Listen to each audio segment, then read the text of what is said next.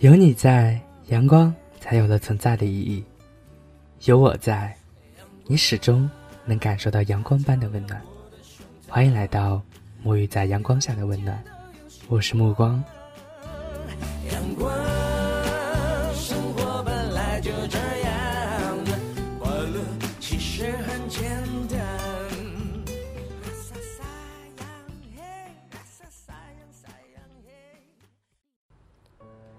世界上所有的故事，大概都会分为与熟人的故事和与陌生人的故事。大家好，我是目光，我又回来了。喜欢目光声音的话，可以加入目光的小家庭。目光的群号是六六二五九五二四四，目光在群里等着大家哦。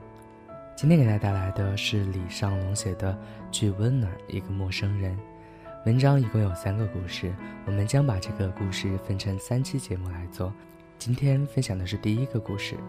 当老师第一年，我几乎每天都上十个小时的课。那段时间是考研高峰期，学生折腾，老师也疯狂。学生能早上五点起来，吹着冷风占座，老师就能早上六点蓬头垢面的上课。我性格很容易被人影响。身边都是正能量的疯子，我自然也就拼了命。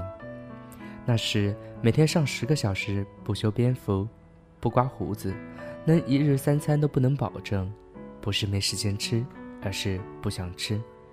毕竟适当的饥饿能保持大脑供血充足，课堂效率更高。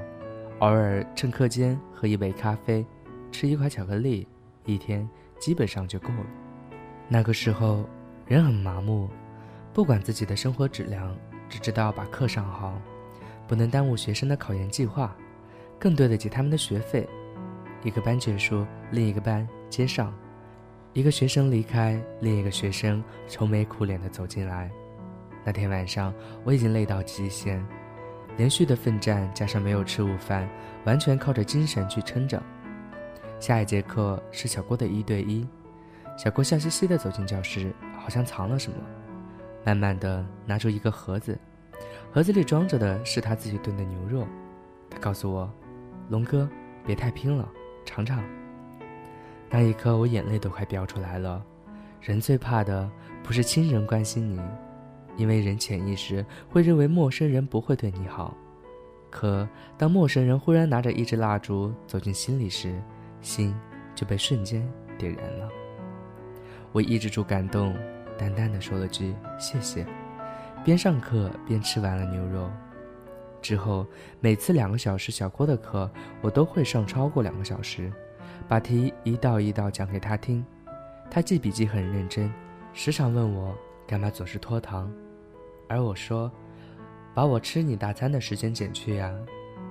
他笑得很温暖，说，老师，你好暖啊。我说，是你先暖我的呀。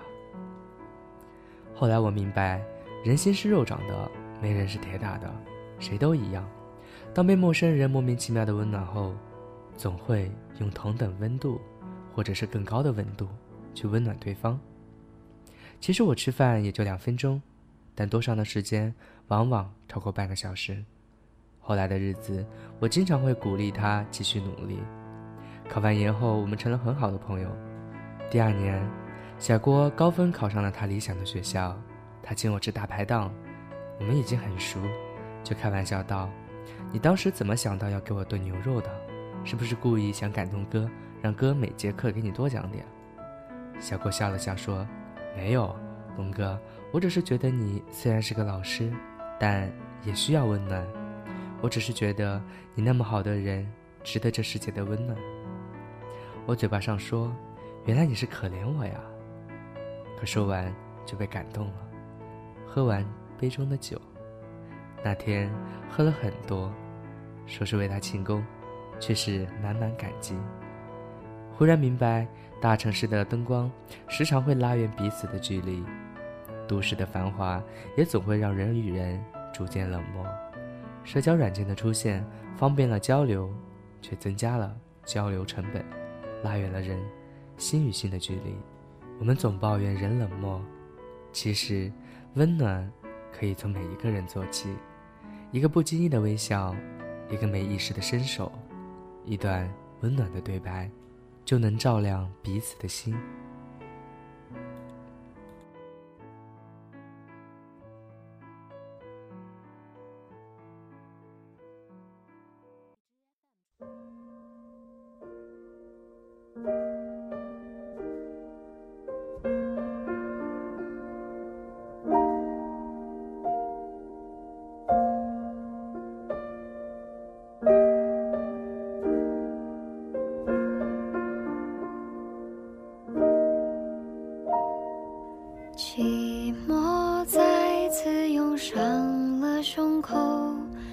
仿佛永远没有尽头，在纷乱与虚妄之中，点亮渐渐沉静的夜空，苦涩的回忆紧紧纠缠，心中满是迷惘，多少次想淡忘，想初年。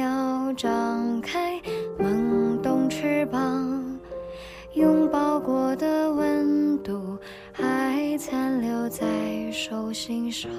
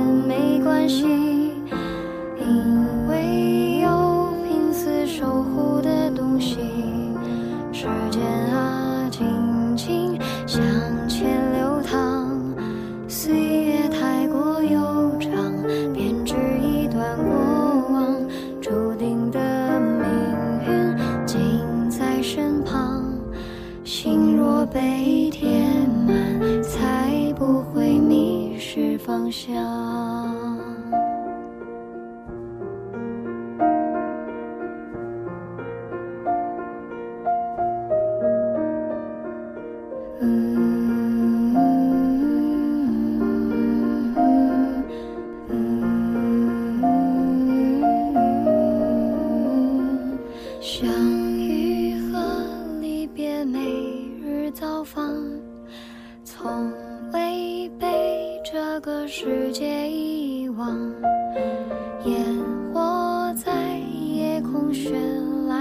远方。